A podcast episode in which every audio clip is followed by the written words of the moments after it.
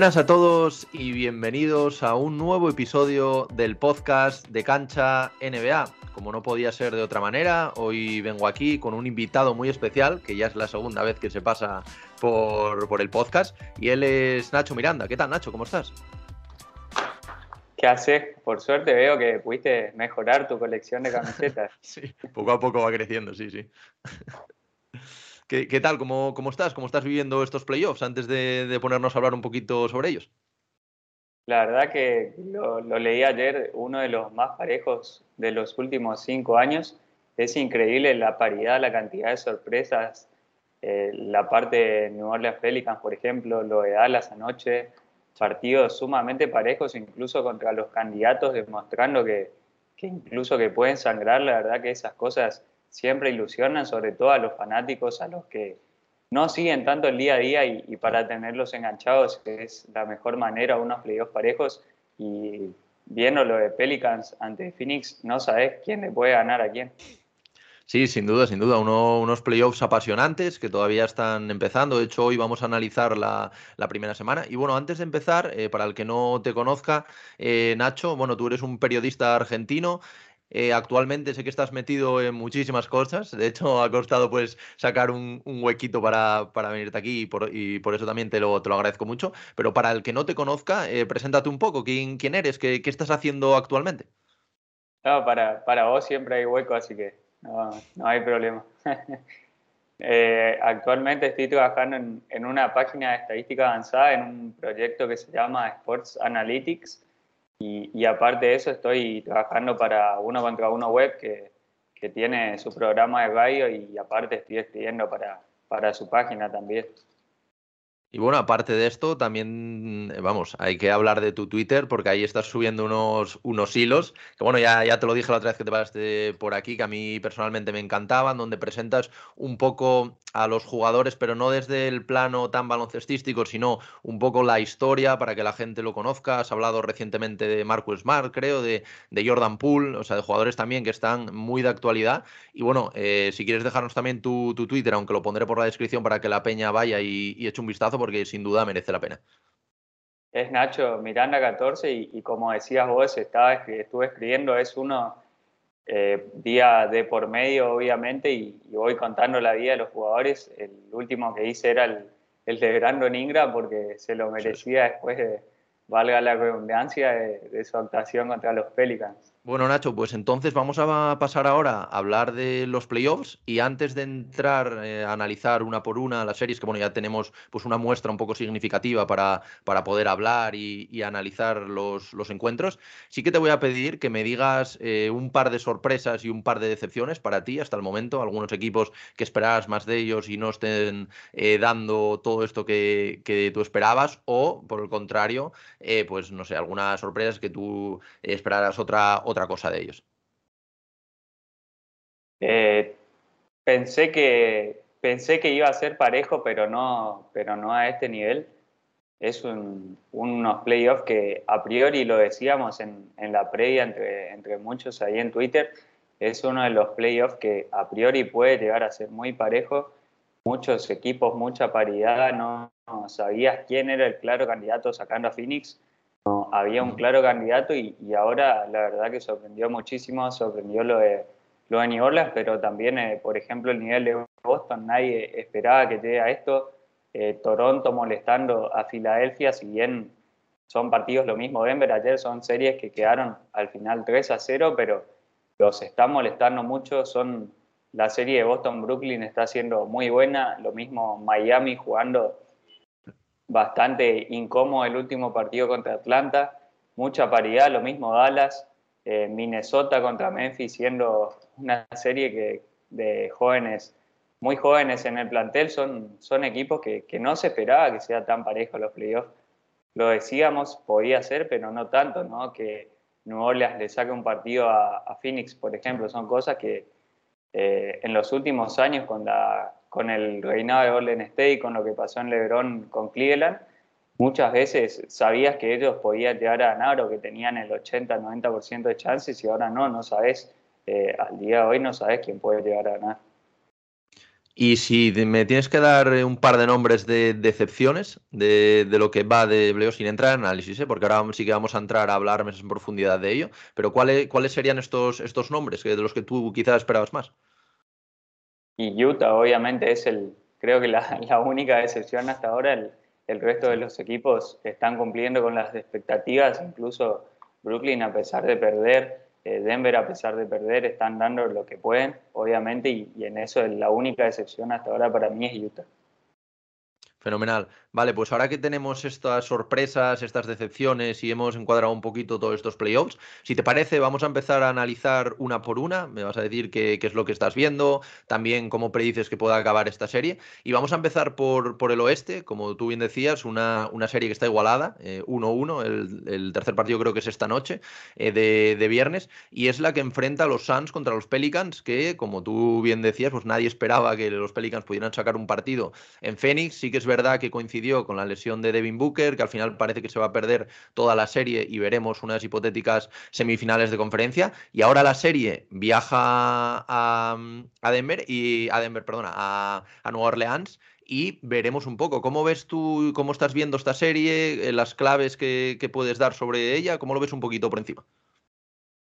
Sí, es una. No creo que sea tan determinante la lesión de, de Booker, sobre todo ahora es mejor que pase ahora y no después como le había pasado a Chris Paul en su momento en, en la temporada pasada, porque mantengo que, que, el eje de todo esto desde Andrew Ayton es el jugador por el que pasa todo, el que pone las cortinas, el que defiende, el que cubre la pintura, el que, el que hace los pases en las caídas, es el, junto con Chris Paul, son los dos jugadores más importantes para que funcione eh, Phoenix. Booker es una consecuencia de eso muchas veces y, y que no se malinterprete que obviamente en, lo que esa anotación es el, más importante, pero no así en el, en el funcionamiento. Entonces no lo veo tan riesgoso la lesión y es mejor que pase ahora y no después, como pasó con, Chris Paul.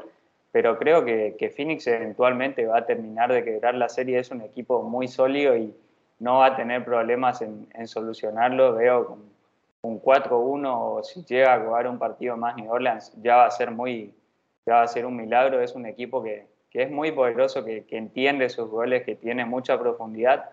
Lo que todavía me queda dudas es el, el banco que no está funcionando de la, de la, manera que se creía, no, no está siendo tan efectivo como se pensaba, pero generalmente los titulares pueden sacar ese partido, creo que ahí va a estar la clave. Y New Orleans tiene un, un proyecto a largo plazo más que interesante con, con Sion, con Ingram, más allá de que Sion no esté jugando, es un equipo a futuro y que con un técnico muy capaz, que es un, aprendiz de Monty Williams como, como Willie Green, los veo muy bien para el futuro y, que usen esta serie para seguir compitiendo y, y, lo más posible, si se juegan un partido más ya, ya va a ser mucho más que meritorio. Y también, bueno, hay que hablar de McCollum, que como tú dices, pues aportó también al equipo pues mucho, sobre todo en, ataque. Y luego también, eh, no, está, no, se está hablando mucho, pero están haciendo grandes partidos el caso de Valanciunas, que creo que en el primer partido agarró 25 rebotes, me parece que fue. Luego también Larry Nance, que está, está cumpliendo bastante bien. Eh, ¿Cómo ves a, este equipo de cara al futuro? Y también si piensas que van a prescindir o no de Sion, porque bueno, la situación con él parece que mm, no, no está atravesando el mejor de los momentos no se sabe muy bien el tema de su lesión, si es que no quieren que juegue, si no quiere jugar él. Eh, se ha hablado de Knicks también, que él, quería reunirse ahí con sus ex compañeros. Eh, ¿Cómo ves tú el futuro de, esta franquicia? Sí que has dicho que de cara a la serie, pues es muy complicado que se la lleguen a pelear incluso sin Devin Booker, pero de cara más a las dos, tres próximas temporadas, ¿cómo, cómo lo ves? Sí, no, no creo que, que prescindan de Sion, por lo menos hasta que no esté en cancha. No sé si será esta temporada o la próxima, pero es un jugador que hay que darle una chance todavía. Todos sabemos lo que pudo hacer en el, cuando estuvo en la cancha, cuando estuvo en la pintura. Es uno de los jugadores más eficientes de la historia si, se ponen a la vista los números. Pero New Orleans tiene contratos muy altos. Eh, tiene el, de McCollum, tiene hasta el 2024, lo mismo el de Ingram, eh, Graham, Balanciunas. Eh, son los únicos cuatro jugadores que están con contrato para la para la temporada que viene y la siguiente, pero habrá que ver qué hacen con ellos. Seguramente alguno tenga que salir. No creo que sea McCallum, no creo que sea Ingram, obviamente ninguno de esos dos, pero quizás Balanciunas o Graham. sobre todo Valanciunas, porque si querés empezar a jugar con Sion en algún momento vas a necesitar despejarle la pintura, ya pasó con Ams, es un jugador que, que por momentos lo podría llegar a estorbar, más allá de que Valanciunas mejoró mucho su tiro de tres y, ya lo incorporó como, como una herramienta diaria, pero creo que ahí va a estar un, un problema a ver qué se hace porque tiene mucho dinero eh, en conjunto y creo que tendrán que darle una chance más a Sion, por lo menos para ver qué puede hacer y para ver si está sano y si pueden también, de última, mostrarlo para otra franquicia. Bueno, veremos, veremos. Yo creo que, como tú bien apuntabas, es un, futuro que quizá un antes de venir McCollum, pues no se veía tan claro. Y ahora, la verdad, que la remontada que hicieron desde los primeros partidos de temporada hasta meterse en playoffs ya es un, auténtico triunfo. Y bueno, veremos cómo acaba esta serie. Que yo, bueno, coincido contigo, evidentemente, en que a pesar de la baja de Devin Booker, yo creo que son siguen siendo claros favoritos los de Phoenix a pasar a, unas hipotéticas eh, semifinales de, de conferencia. Y ahora vamos a, por como comentabas antes, una de las series más entretenidas y estamos hablando de, Dallas eh, contra los Utah Jazz, eh, que bueno, eh, para el que no lo sepa, no está jugando Luka Doncic y aún así los Dallas la pasada madrugada han conseguido volver a arrebatar ese factor cancha que se lo había arrebatado Utah en, en Dallas con un, gran partido. La verdad que están demostrando, sobre todo, bueno, pues evidentemente Branson es el, nombre que, más está sonando, pero bueno, eh, sus compañeros la verdad que, lo están haciendo eh, muy bien. Ahora hablaremos eh, sobre, sobre ellos. Pero, pero bueno, ¿cómo, ¿cómo, estás viendo tú esta eliminatoria? ¿Se están viendo demasiado las costuras a Utah? La verdad que tú hablabas al principio de que es la principal decepción. Yo estoy completamente de acuerdo, sobre todo por temas defensivos. No están defendiendo nada bien. Ahora, luego cuando tú comentes también unos porcentajes aquí que, sobre la defensa que son increíbles, que los he visto después del partido esta noche y la verdad que me, me han dejado eh, patidifuso, la verdad, porque yo esperaba mucho más de, de este equipo. Creo que hay que quitar, no sé si estarás de acuerdo conmigo, pero hay que quitar bastante peso al tema de, Gobert, que se le están dando muchos palos y no creo que sea el principal culpable, más la, defensa exterior. Pero bueno, así a grandes rasgos, ¿cómo estás viendo esta serie? Eh, ¿Quién ves favorito? Eh, háblame un poco de, esta, de esta gran serie.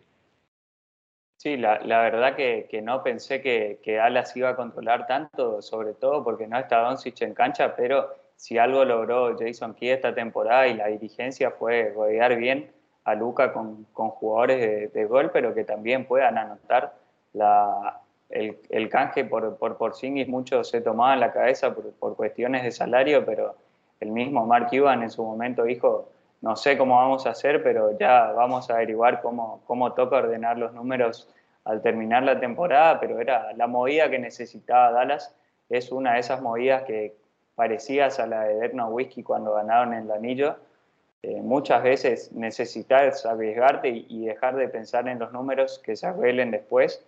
Eh, Spencer en ese sentido era lo que necesitaba Doncic para tener un escudero de la segunda unidad. Jalen Branson en, su momento en la temporada, cuando no estuvo Doncic, tuvo que dar el paso al frente, sabe lo que, lo que es esto. Y también lo ascendieron a la titularidad cuando, cuando sucedió eso y sabe esto, sabe jugar, sabe competir y el resto de los jugadores, si algo logró Kip fue darle una solidez defensiva que nunca tuvieron en, en la época de Doncic. Son jugadores que juegan sin un pivot natural porque Powell es un, un centro que, que hace las funciones, pero no es un, un, pivot natural. Es uno de los mejores socios de Doncic. Eh, lo mismo Claire, son jugadores muy, muy dúctiles que te pueden molestar y lo que están haciendo es sacar a Gobert de la pintura pero coincido en lo que vos decís, que no es solo ver el problema lo de Utah, la, cara que mostró en la temporada regular, sobre todo en, en, en, la primera, en el primer tramo de temporada, no así en los últimos partidos. En los últimos partidos ya se veía que, que, había algo en Utah que no estaba funcionando, que no estaban contentos los jugadores. Donovan Mitchell todavía sigue con molestias, eh, lo mismo como Utah. Donovan Mitchell es una de las grandes decepciones, no, no está encontrando su forma, no está encontrando cómo sentirse cómodo, pero es un equipo que más allá de sus titulares, en, el, en la temporada regular había, había tenido jugadores interesantes, sumamente dominantes, pero no, no está funcionando. Que, que Boyan Bogdanovic sea el mejor jugador hasta ahora con, con Conley, dice mucho de Utah, sobre todo de las dos estrellas que eran Mitchell y Gobert, vamos a ver qué, qué, va a hacer Utah en, este, en esta temporada baja, pero se avecina muchos cambios, sobre todo va a tener que elegir entre, entre a quién mantener. Y, y en eso Gobert si no tuviera un, salario tan alto quizás sería el, más indicado para irse, porque no, no está mal tener a Gobert, no está mal tener a, él como ancla defensiva, pero no puedes construir tanto tu sistema y que dependa tanto de él. Y cuando sale lo mismo Whiteside es un jugador sumamente incómodo en defensa, no, no hay forma de disimularlo, sobre todo en, en el sistema Utah en defensa, que es el de eh, hundirlo al pivot para que, para que controle esa penetración, pero todos los equipos saben cómo sacarlo y le van a seguir haciendo daño. Utah va a tener que ver cómo ajustar eso y, y no está listo su sistema para, para hacer una, un small ball o, o un 5 out o alguna de esas formaciones sin pivot que, que la mayoría de los equipos de la NBA tienen. Eh, se vio un poco ayer de Golden, lo, sacó afuera a Raymond Green, jugó con él como único centro en los últimos minutos y, metió un parcial de 8 a 0 y terminó llegándose el partido.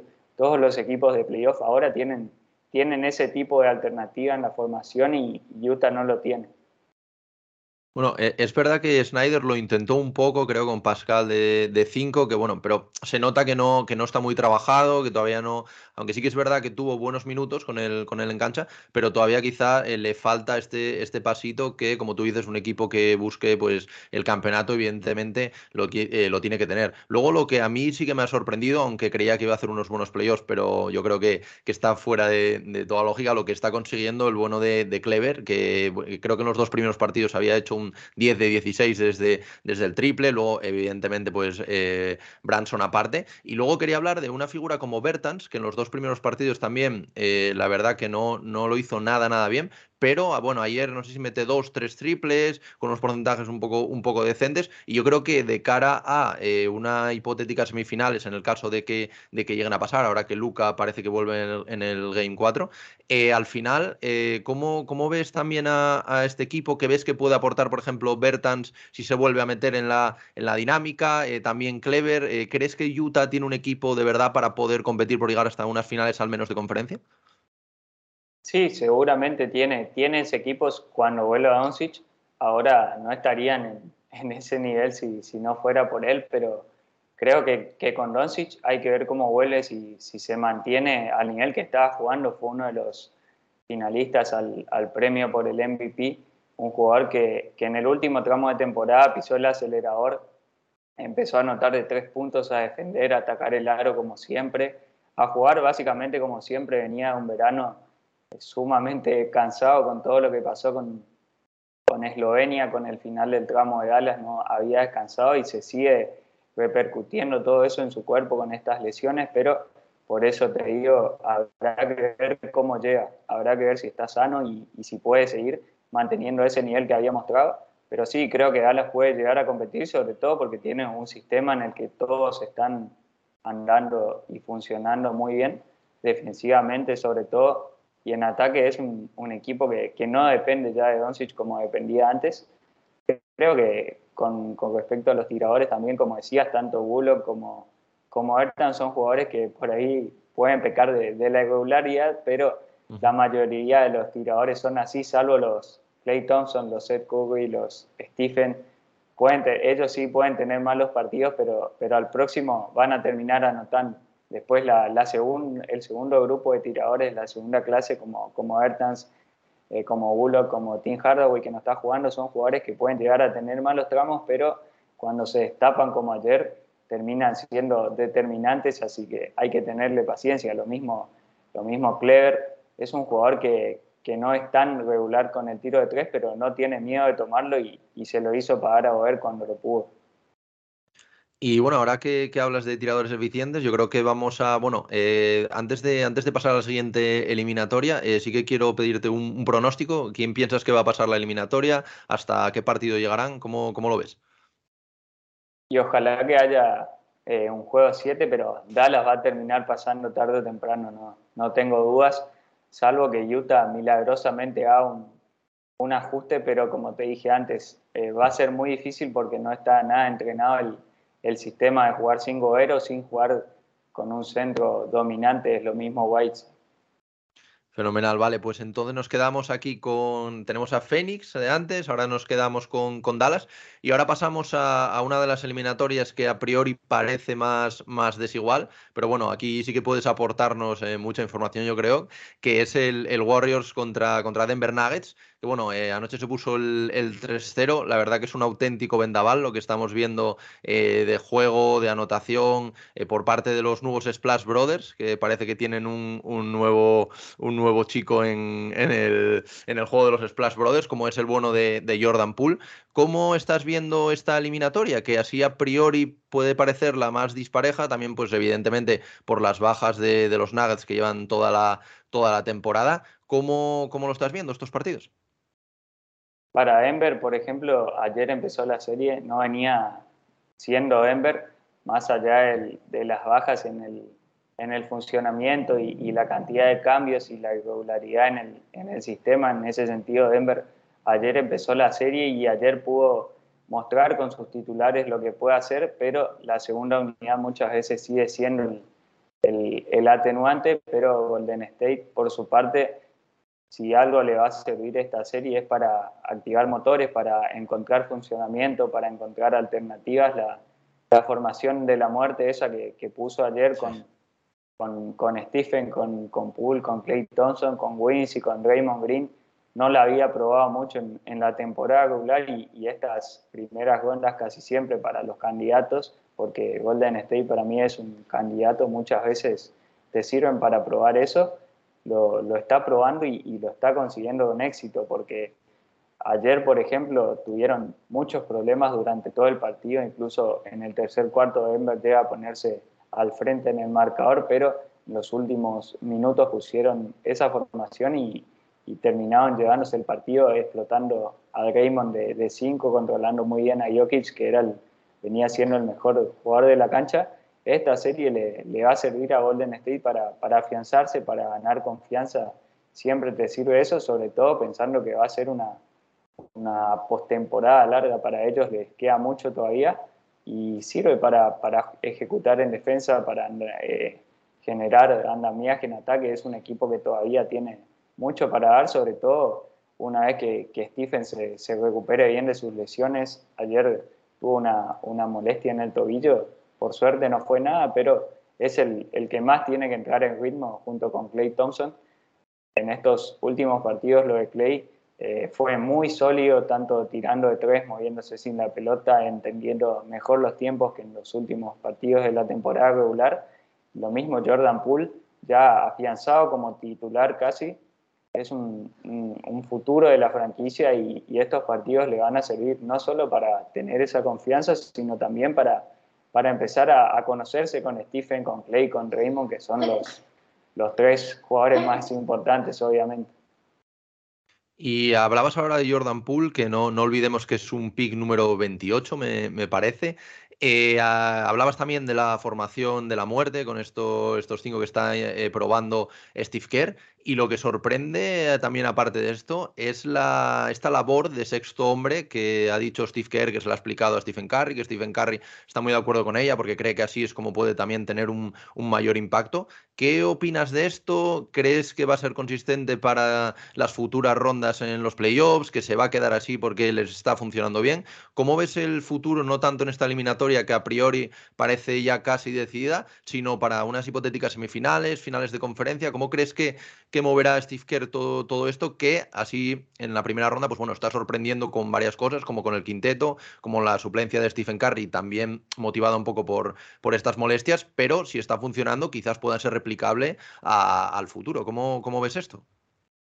Eh, no creo que sea replicable al futuro, por lo menos en mi opinión, porque es un jugador que, tiene que ser titular y, por ejemplo, hay una estadística que es el, el porcentaje de uso y, y Stephen es el, está teniendo un porcentaje de uso de 38%, o sea que es el, es el jugador de Golden State que más porcentaje de uso tiene, es el que más jugada finaliza, porque esta estadística te, dice cuántas, cuánto porcentaje de las jugadas del equipo, o sea, el 100% la finaliza un jugador y, el 38% es de, Stephen Curry, así que no creo que dure mucho tiempo la suplencia, pero bien por él de dar ese paso atrás y decir lo que haga falta, lo que tenga que hacer el equipo, la comunicación, la química y, el respeto que tienen también por el entrenador.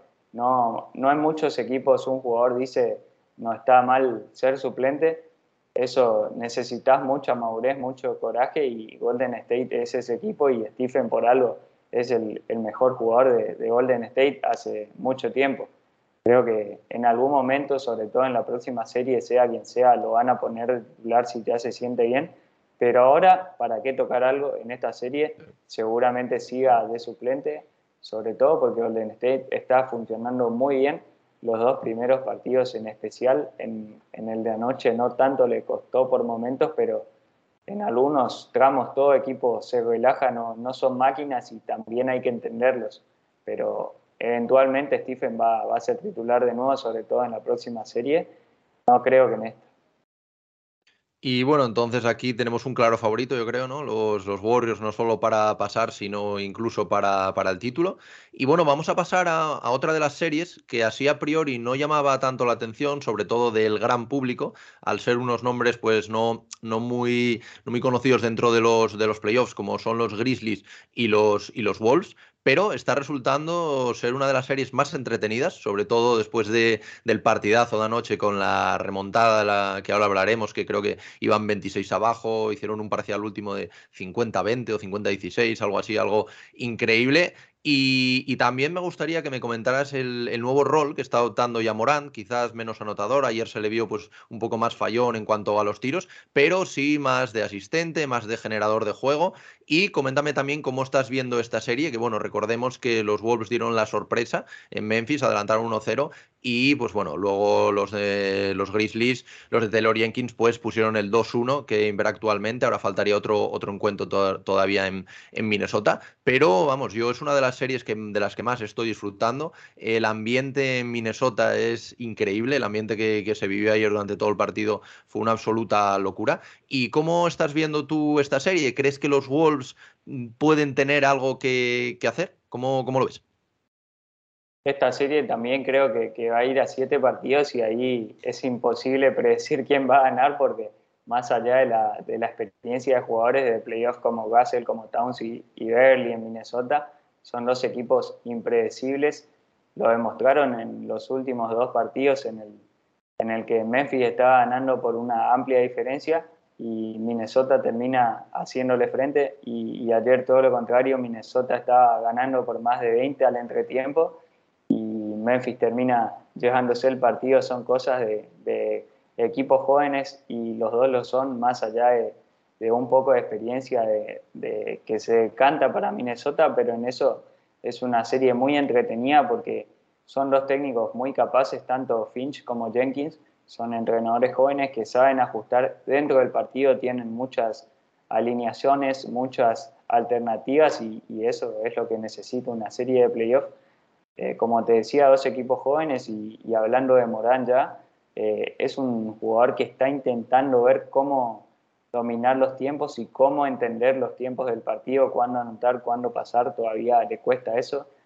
Ayer no tuvo una buena primera mitad porque estaba buscando a sus compañeros más que a él, pero cuando le toca entrar en ritmo es muy peligroso, aunque tiene eso, todavía tiene que ver cómo anotar, cuándo pasar, es el, es lo más difícil, es lo que, por ejemplo, hace Chris Paul también, el mismo Stephen cuando tiene que ponerse a armar, son jugadores que tan veteranos que lo único que les dio esa, esa experiencia fueron los años en cancha y, ya Morán es muy joven, más allá de que ya se cogió con los mejores, creo que todavía le falta eso, entender los tiempos, seguir ganando eficiencia en el tiro de tres, es un, pasador espectacular, pero tiene que, aprender todavía y, no hay mejor momento de aprender que los playoffs ante una serie que le va, le va a hacer pensar y, y le va a hacer mejorar independientemente de cómo sea el resultado final.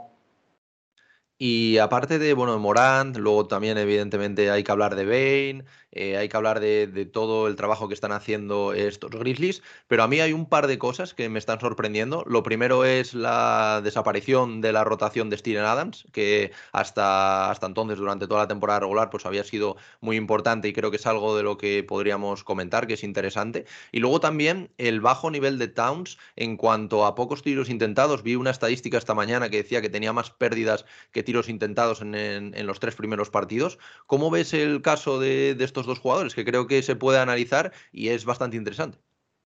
Sí, es lo, por ejemplo, el, caso de, Memphis es una, una adaptación que no pudo hacer Utah.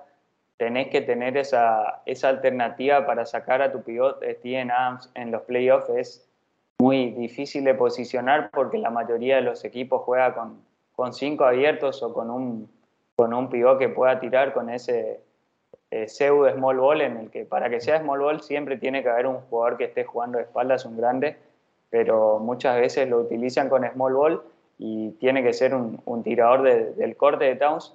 En el primer partido lo incomodó muchísimo Towns a, a y, a medida que fueron pasando los partidos ese nivel fue cayendo y, por eso también su baja en, la eficiencia, en, la eficiencia de Towns es lo que, lo que estoy marcando.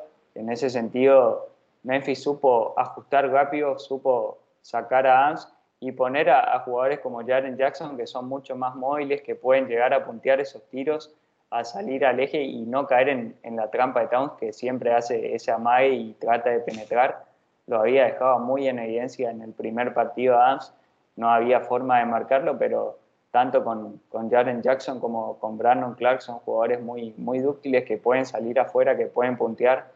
Eh, el mismo Tillman es un jugador mucho más distinto que tiene su tiro en la media distancia, que puede mover rápido los pies, eh, pueden contener y, ese ajuste es fundamental sobre todo para el futuro porque todos saben cómo atacar a Steven Adams, es el mismo corte que Rudy Gobert y, tratar de, ajustar eso, de tener una, segunda opción es bienvenida. Obviamente si en, en algún momento de los playoffs hay que ponerlo, eh, Steven va a estar listo, pero ahora no es el momento, sobre todo ante un jugador como Towns, que no le gusta estar en la pintura, le gusta más eh, atacar desde el eje, desde los codos, eh, jugar en transición, caer es un jugador mucho más móvil y tener ese, ese plan B siempre es importante y siempre lo necesitas en playoff desde que está esta modernización, este básquet actual de, de, que los internos pueden poner la pelota en el piso, tirar y complicar a un pivot lento. Genial. Entonces, bueno, después del análisis de esta serie, que como tú dices es una de las más competidas, si tuviéramos que dar un ganador, aunque ya sé que, es muy complicado, ¿con qué equipo te, te quedarías? con Memphis iría en el, en el juego 7, pero ojalá que lleguen al, al juego 7. Fenomenal, vale, pues nos quedamos entonces con, con Memphis y así cerramos el, el, oeste. Y bueno, vamos a pasar a analizar también un, un, este, que sí que es verdad que tres de sus eliminatorias parecen un poco más decididas, sobre todo porque eh, hay uno de los equipos que está a cero, pero bueno, todavía los otros equipos tienen mucho, mucho que hablar. Eh, y bueno, vamos a empezar por la primera de ellas, quizás también una de las más desiguales, eh, por los problemas sobre todo con, Trey Young, ahora hablaremos sobre, sobre ello. Y estamos hablando, por supuesto, del Miami Heat contra Atlanta Hawks, que va a 2-0, creo que el, tercer partido es esta, esta misma noche. Hemos visto a un Jimmy Butler, sobre todo en el segundo partido imperial, haciendo un máximo en playoffs de 45 puntos. Luego también muy interesante, y quiero que, me comentes el tema de la defensa Trey Young, que está teniendo y tuvo dos partidos desastrosos, sobre todo a nivel de pérdidas. Creo que en el segundo eh, tuvo unas 10 pérdidas, si, no me equivoco, muy malos porcentajes de, tiro. En el game, en el game one creo que tuvo un 1 de 12, más o menos. Eh, y bueno, eh, con esto también quería hacerte una pregunta y es a lo mejor si Trey Young debería también moverse más sin balón porque se le está viendo subir mucho el balón, intentar generar él, pero a lo mejor hacer algo más como hacen los Warriors con, con Curry, con Poole, que mm, pasan de ser ese generador primario y se colocan como más tiradores que ahí también pues, pues puede hacer daño. Entonces, para empezar un poco, ¿cómo ves la eliminatoria? Y coméntame el tema de Trey Young, que sí que me interesa mucho saber tu opinión. Lo que está haciendo Miami con Trey Young es negarle el triple, hacerle un, atrape rápido para que no pueda tomar esa decisión. Si puede tirar de media distancia, si puede penetrar, que lo haga. Van a, van a tener ese riesgo, pero que de ninguna manera tire de tres. Pasó contra, contra Nueva York en los playoffs pasados, todo lo que pudo hacer es un, un demonio en ese sentido y Miami en los planteamientos es siempre por encima de todo, Eric Spoeltra es un, un, entrenador muy táctico, muy estratégico y siempre tiene el personal adecuado, sobre todo ahora. eh, incluso sacando la cotación a, Duncan Robinson y, utilizando jugadores del corte más defensor como Max Stross, como Bay Vincent, son jugadores que no van a ser igual de buenos que él en cuanto a tiro en, eficiencia, pero sí que pueden aportar en defensa. Así que ese es el, el, preámbulo para ellos. En lo único que están sufriendo mucho es en, el rebote ofensivo, en, en contener luego ese sobre, de, esa sobreexigencia en el, en el lanzamiento. Obviamente todos se van para el eje y, la zona pintada queda muchas veces descubierta, pero es un, riesgo que está tomando Miami. Pero con Miami cada partido es distinto, vamos a ver qué, utiliza. No, no, utilizó mucho la zona, por ejemplo, en, estos partidos la famosa zona expuesta que siempre sale, sale a relucir. Veremos ahora qué, qué, tiene para mostrar. Creo que va a ser uno de los, de los atractivos principales, sobre todo a los que les gusta la, la estrategia, la táctica y demás. Va a ser uno de los principales. Y, con respecto a Jimmy Butler, creo que, que su gol no, no, creo que cambie. Ya, ya es grande y, y, no están interesados. Hay otros jugadores para moverse sin el balón incluso el, mismo giro muchas veces. Eh, Kyle Lowry. No, pero me, refería a lo de moverse sin balón, me refería más a, a Trey Young. O sea, era el caso de Trey Young, digo, porque como estaban, lo que tú decías, le estaban impidiendo estos tiros, eh, en vez de subir el, balón, tienen otros generadores secundarios Atlanta, entonces me refería a Trey Young en cuanto a moverse más, más estilo eh, Stephen Curry, evidentemente, o, bueno, Jordan Poole eh, para recibir el balón y tirar. Entonces, ¿cómo veías tú ese, aspecto de Trey Young? Que sí que se ha hablado bastante de este ajuste a, a nivel de, bueno, ahora que la serie llega a Atlanta. Sí, obviamente tienen que no, no para esta serie, no, no creo que puedan ajustar ahora, pero sí para el futuro los, los ejemplos son varios, por ejemplo, obviamente el de, el de Golden State. También Dallas lo, lo, empezó a hacer mucho con Luka Doncic esta temporada, tratar de, de, que no suba la pelota el, el, armador, que no sea Trey el que la suba, que, que vaya y que esperen abajo del aro, que, que esperen la esquina y empieza a moverse desde ahí. Hay muchas variantes que se pueden hacer desde ahí. Eh, Siempre, siempre importan las cortinas. Eh, Denver también con Jokic lo hace. No, no lo desgastás tanto en el traslado. Eh, en un básquet que ahora no, no importa tanto el, el, que tenga el balón al comienzo, sino el que lo termine, podrían perder esa arma de, de la cortina alta que, que se llama el, el, drag, que lo hace mucho con, con Young, con Lillard, de, de coordinarlo casi en, en, la mitad de cancha para, para tener mucho espacio en la línea de tres pero es una alternativa sobre todo porque Atlanta en este caso y en estos playoffs está siendo muy predecible en ataque. Todos saben lo que van a hacer. Sabes que va a terminar Ion, que puede llegar a terminar Bogdanovich. Eh, la llegada de Collins ahora está agregando una, un arma que necesitaba Atlanta, sobre todo desde la salida de Capela. Pero sí, es, es interesante eso y sobre todo creo que lo van a empezar a hacer si lo hacen desde la temporada que viene, porque ahora ya va a ser difícil de, implementar un sistema. ¿Y cómo ves esta serie? ¿Cómo ves a los Hawks? ¿Crees que pueden llegar a, dar un poco de guerra, aunque sea en su casa? ¿Cómo, cómo dirías que, puede acabar eh, estos partidos? Seguramente quizás algún partido puedan ganar, pero no le veo mucha duración por la eh, madurez que está teniendo este equipo de Miami. Está oliendo sangre y viene a quedarse con el primer puesto y, quiere demostrar que es el, el primero con este personal expuestra, está haciendo maravillas. Veía el, el otro día en, en, la televisión la cantidad de jugadores que, que no llegaron del draft que tiene el equipo. Eh, es increíble, creo que son más de 10 y muchos de ellos están en la cotación. Un equipo que, que sabe cómo jugar y, y que tiene un entrenador que sabe cómo ganar, que estuvo ahí, que tiene sus anillos y Atlanta no tiene a Capela, no tiene a su principal protector en la pintura, pero no es el mismo equipo de la temporada pasada. Defensivamente no tiene jugadores aptos más allá de Hunter. Young en defensa, Galinari en defensa, el propio Bogdanovich, más allá de su buen posicionamiento, le cuesta contener. Eh, si no nos miramos en Young, los titulares de, Atlanta están para ser de, de, la segunda unidad.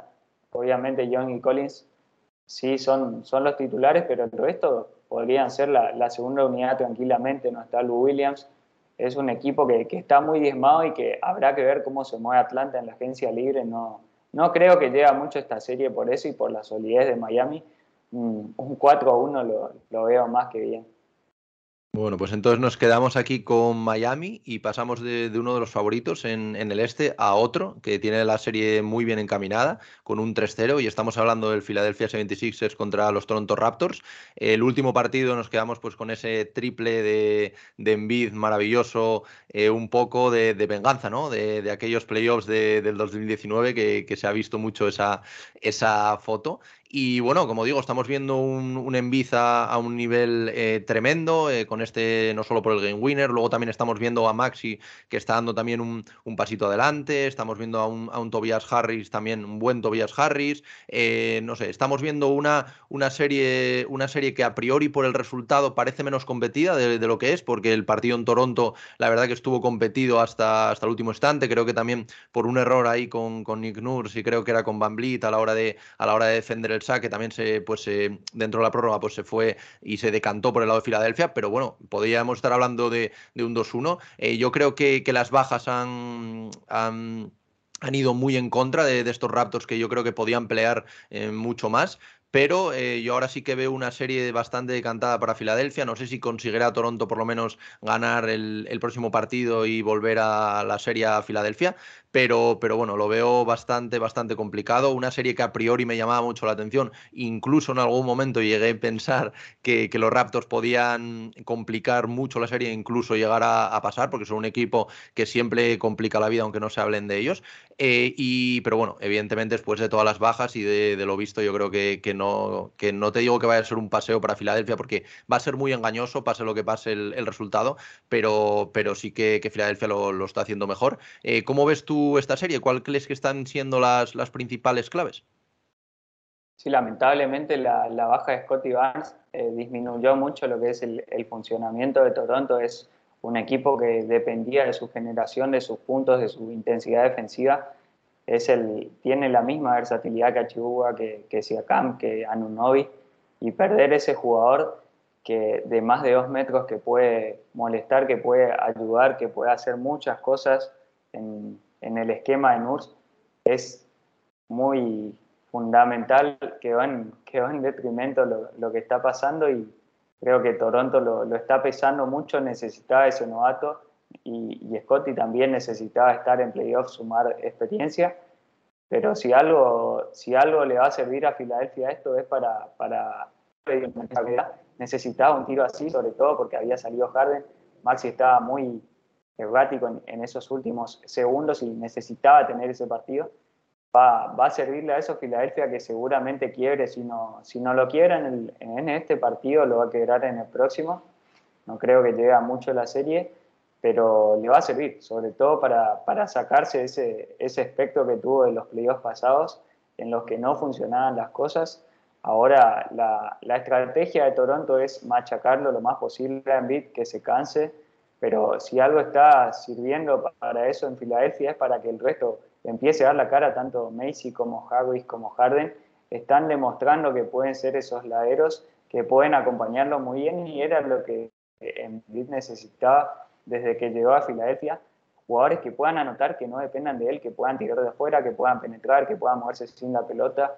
El mismo Danny Green, Niang son jugadores que, que necesita sí o sí y que están dando ese paso al frente, por eso Filadelfia, más allá de que tenga sus lagunas mentales, de que se cae, de que le remontan la diferencia, de que se desconcentra, cada vez son menos y si algo está haciendo Toronto es despertar su mejor versión y, creo que eso para el futuro le va a servir mucho.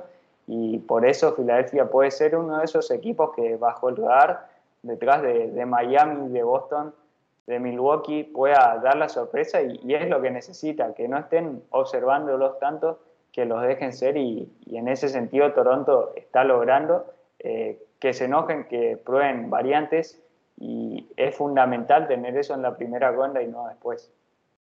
Bueno, entonces aquí pues nos quedamos evidentemente con, con Filadelfia. De hecho, luego nos puede quedar una ronda súper interesante contra, contra Miami, que ya lo hablaremos más adelante. Pero bueno, ahora tenemos que pasar a otra eliminatoria que a priori parecía decidida desde un principio. Incluso gente hablaba de, una barrida, como es los Bucks contra los Bulls. Aunque bueno, yo siempre pensé que a pesar de ser bastante superiores, creo que los Bulls tenían algo que decir pero no esperaba quizás que le robasen este factor cancha. Tendremos que ver ahora el, primer partido en Chicago, pero es que también la lesión de Chris Middleton, que se podría perder eh, casi un mes, va a, ser, va a ser increíble dentro de esta serie. Yo creo que cambia todo, además yendo con, con el 1-1. Eh, ¿Cómo ves tú esta eliminatoria? Que yo creo que ahora mismo es una de las más abiertas en cuanto también, pues evidentemente a, la baja, perder una de, tus principales estrellas. Y yo creo que los Bulls, sobre todo con un DeRozan en, en un segundo partido que estuvo pletórico con jugadores también como Caruso, del que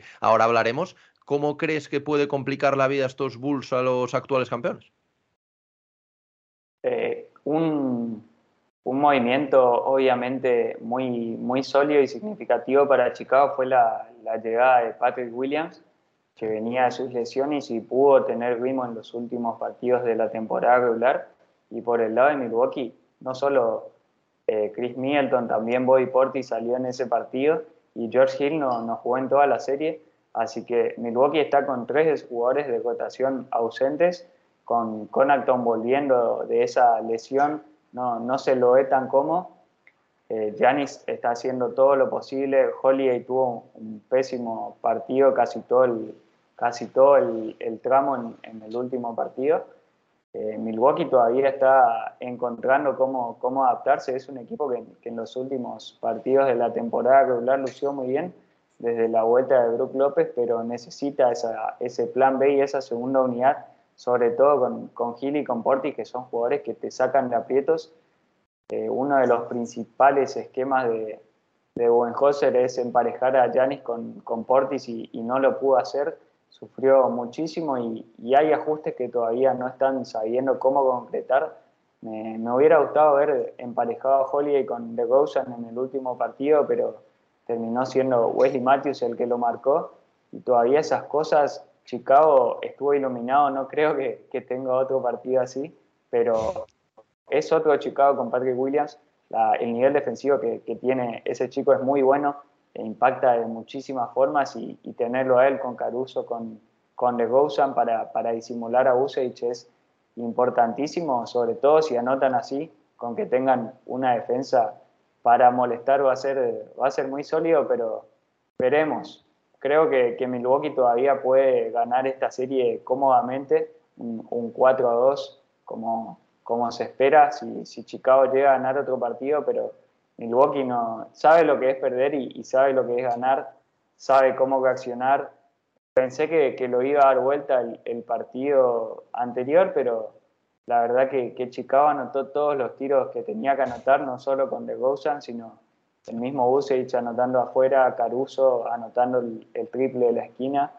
Sacaron, sacaron de, la comodidad a un Milwaukee que no parecía que iba a tener apuros en esta, en esta ronda, sobre todo porque Chicago había perdido en la temporada regular con la mayoría de los equipos candidatos, así que bien por ellos y, y es un equipo que todavía tiene mucho para dar, pero creo que Milwaukee lo va a sacar adelante. Esté Middleton o no, pero veremos qué pasa con él y, tiene que volver lo antes posible porque es fundamental para ellos, sobre todo para que Holiday no tenga que estar todo el tiempo jugando el pick and roll con los titulares, con Janis, necesitas ese jugador que, es prácticamente casi el mejor tirador de, los titulares junto con Brook López. Bueno, entonces nos quedamos, a pesar de este partido, como decíamos, de los Bulls y que parecía que quizás le pudiesen competir la serie, pero lo que tú decías al final, yo creo que los Bucks tienen unas tablas, ya no solo por el campeonato del año pasado, sino por eh, anteriores precedentes de las anteriores temporadas, que yo creo que le sitúan por delante. Veremos también eh, qué tiene que decir el público de Chicago, porque yo creo que va a haber un, un auténtico ambientazo en su vuelta a playoffs. Pero bueno, yo también he puesto un, 4-2 en, la serie. Yo creo que al final Milwaukee se va a acabar imponiendo. Yo creo que Baden-Holzer también va a ajustar estas cosas que tú comentabas que al final eh, tiene que hacer. También el tema de, que Holiday, que es un grandísimo defensor, no, no lo olvidemos, eh, se ocupe de Rosen eh, para que baje sobre todo su, eficiencia, que yo creo que es clave. Y bueno, vamos a pasar a la última serie, que la hemos dejado para el final, porque yo creo que, que es, vamos, lo podríamos titular como la serie, porque está, se está llevando todos los, los focos. Además, por ejemplo, en España suele ser a un, horario bastante, bastante amable, al, ser el este y ser una, una serie que, todo el mundo quiere ver. Y por supuesto, estamos hablando de, la serie de Boston Celtics, eh, Brooklyn Nets, que también es otra serie que, bueno, eh, a pesar de, que va 2-0 los, los Celtics, de que hay un, dato bastante curioso, que es de que los Celtics, cuando empiezan ganando una serie 2-0 en, en playoffs, eh, lo hicieron 41 veces y solo una vez eh, le remontaron la serie y fueron los, los Cleveland Cavaliers de, LeBron James, que bueno, no, creo que no, que no es ninguna sorpresa, pero estamos viendo a unos Boston Celtics que aunque yo esperaba un muy buen equipo, porque creo que el trabajo de Ime Udoka a lo, a lo largo de todo el año ha sido, ha sido buenísimo, sobre todo en términos defensivos, pero con la baja también de, Williams, de Robert Williams, yo creo que eh, iban a sufrir un poquito más. Sí que es verdad que pues los Nets em, eh, todavía falta Simmons, que parece que podría volver un hipotético eh, Game 4, eh, pero no sé, no sé cómo ves tú esta serie. Yo creo que si tuviéramos que dar un titular y el que todo el mundo está hablando es la, defensa de Boston, sobre todo las marcas sobre, sobre Kevin Durant, pero ¿cómo ves tú la serie a grandes rasgos? No pensé que, que Boston iba a mantener este nivel defensivo sin, sin Robert Williams y tampoco pensé que iba a poder aguantar el, nivel de agresividad, de energía, de exigencia después del primer partido en el que forzaron a Urana a tener más de 7, 8 pérdidas. No muchos pueden lograr eso. Le, leía un colega argentino, a, Lea Carranza, que decía que era la serie que nunca lo vio jugar tan incómodo en playoff a Kevin Durant y concuerdo plenamente con él tienen una, una especie de zona, está marcando de zona 2-3, en la que el que lo marca es Tatum, generalmente Tatum o Grant Williams, y inmediatamente tiene un hombre flotándolo al costado, muy atentos. Eh, lo que logró Duaca, como vos decías, es maravilla, sobre todo después de, tu primera temporada, ni siquiera se cumplieron eh, más de 100 partidos y, y, está consiguiendo hacer una cosa que tarda años la, atención al detalle que tienen los jugadores, no solo Tatum, no solo Smart, eh, Horford, Grant Williams, eh, el mismo Brown, que generalmente en su carrera fue un jugador que, que del lado de se desconcentraba mucho, le sigue pasando, pero no tanto como antes. Lograr ese funcionamiento en una temporada regular es para, para aplaudir de pie y no sé hasta cuándo va a poder mantener esa exigencia, pero muchos equipos en playoff decimos eh, no, no va a poder mantener esa exigencia y al final terminan consiguiendo su objetivo. Así que creo que Boston está logrando sorprender a más de uno, sobre todo por el, por el nivel defensivo, la, exigencia con un plantel más que corto, que, van apareciendo y, mejorando jugadores. El, último partido fue Grant Williams y, el mismo Pritchard, encontrar esa segunda unidad de Eric White. Son un equipo de ocho jugadores que, habrá que ver hasta dónde pueden mantener esa exigencia, pero quizás nos silencien a todos y no quiero, no quiero decir ninguna, ninguna cosa para que les dé mala suerte, pero los veo muy bien para, el futuro, sobre todo para esta temporada. Y de Brooklyn es un, equipo que en ataque tiene que generar más variantes, está siendo muy predecible y todos sabemos lo que puede dar. Eh, más allá de que llegue Simmons o no, es un equipo que, con Seth Curry, con Irving, moviéndose sin balón, haciendo un poco más de, circuito, podría sorprender. Eh, está muy supeditado lo que da Durán en los aclarados, lo mismo Irving. Ya sabemos que, que Smart lo está conteniendo muy bien y Durán cada vez que pica el balón tiene tres hombres encima. Tiene que, tiene que encontrar una respuesta a Steve Nash y ganar este partido. Ya si no gana este partido, la serie no, no va a tener vuelta atrás.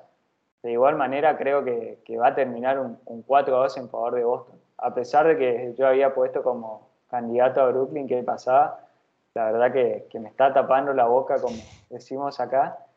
Eh, es increíble el nivel, sobre todo sin Williams. No, no pensé que iba a tener este nivel Boston sin su, sin su principal ejecutor, pero las cosas que están haciendo colectivamente disimulan a, cualquier jugador y, eso es todo toda de Udoca.